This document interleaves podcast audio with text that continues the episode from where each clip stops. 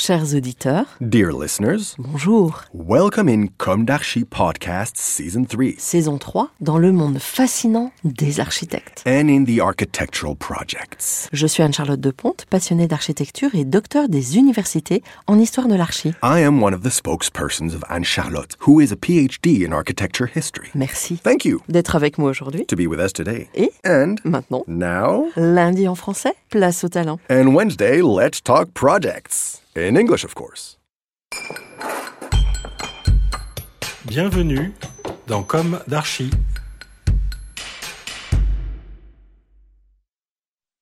Dear listeners, good morning. This is Esther on behalf of Anne Charlotte. It's good to meet you again in season 3 of Com d'Archi, episode 51, with a very good text by Emmanuel Combarel, architect. It is about the project Campus EDF de Saclay, Plateau de Saclay, near Paris, France, by ECDM Architect. The project was delivered in 2015. It is a training center. November 2011. Fields, furrows, and clay. Agricultural induces little, feeds the urban purpose at the margin. The emptiness stuns me, as does the notion of cluster. Standing on the plateau, I have an obsessive feeling of being surrounded by a great emptiness. The earth is flat, the horizon slips away as soon as I raise my head. It was November, and I had boots on my feet. Concentrated. The space is wide, stretched out, without limits. One could build a city on it. It's an idea. I am obsessed with the conception of land. To disperse will be to banalize, to remove all strength from the support, to lose land. The abundance of space is certainly a quality of the site, even if abundance is rarely a good advisor. Dilemma. Ambivalence is not appropriate. Strategy is the art of the dialectic of wills. If the enemy concentrates, he loses ground. If it disperses, he loses his strength. Full wind jab. I remain concentrated. Territory. Here, on a valuable territory, I am accountable for the soil and its consumption, for the length of the horizon, and for the flowering spaces. On the plateau, the wealth is space. My obsession? To be dense, compact, even more so than if I had worked on the Champs Elysees. The authority, the pressure here is the landscape that federates and saturates, fed by the formidable omnipotence of the pastoral. Euclidean impulses. Emptiness, vacuity often excites our Euclidean impulses. Geometrization imposes itself, imposes and controls. It must be said that the farmer had already made a good start, ploughing the soil with parallel furrows, drawing straight lines in the greasy earth of the plateau. History induces, even if, admittedly, it is tenuous. This is the real world. The result is a dense, compact project, a volumetry that federates a composite program, a building island framed by strips of greenery, an object set in the geometry of the territory. Our ground plan participates modestly in the structuring of a landscape, a very large scale project. It is part of a metagrid organizing the landing of architectural objects. Vanishing point. The built masses respond to the plant masses within a territory of alignments. Wide roadways and long perspectives at a vanishing point. A modern district, in short, generously dimensioned, roughly equipped. The individual buildings are or will be autonomous, kept at a distance from each other by a structured landscape. As solitary objects, but elements of a whole, the architectures speak to each other from a distance. The campus is an island. Rotation. The question of time organizes the architectural proposal. The campus is a destination, a place that possesses and frames its own temporality, an immersive space where one comes to be trained in a program that adds up the sequences contained in the time of a rotation of our Earth. A place of destination, the campus puts the daily life of its users at a distance in order to propose its own daily life. The space turns in on itself, rolls up. There is no need to leave.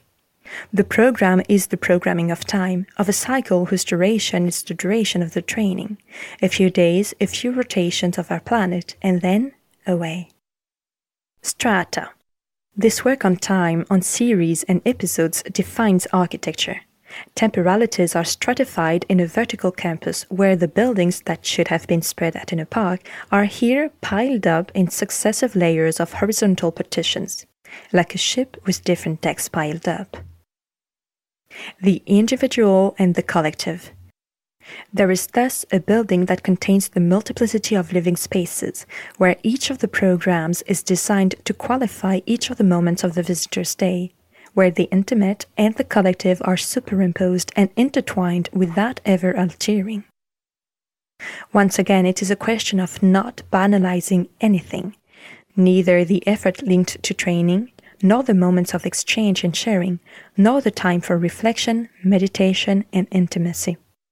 It is a place of intense collective life where isolation and the personal sphere are possible. Delineating the contours.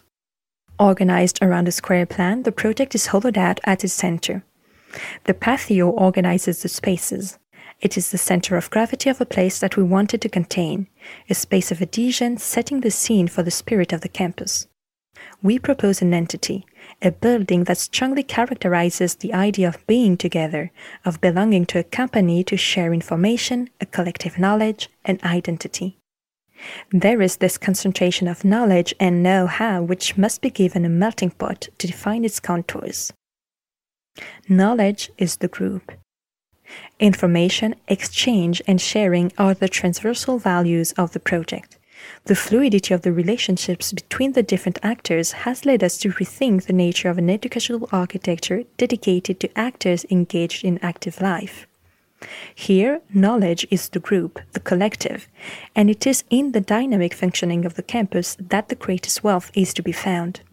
It is therefore a place that is organized but has little hierarchy, a place that speaks as much to the individual as to the whole. Hierarchical inversion.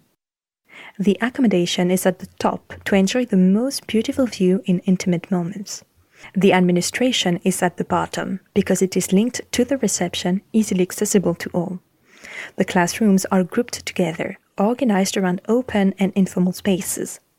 The restaurant and leisure areas are above the training areas, an interface between the intimate and the collective. Emmanuel Combarel. Dear listeners, thank you for tuning in. Let's meet again next week for a new d'Archi in English. And until then, take care of yourselves. Goodbye.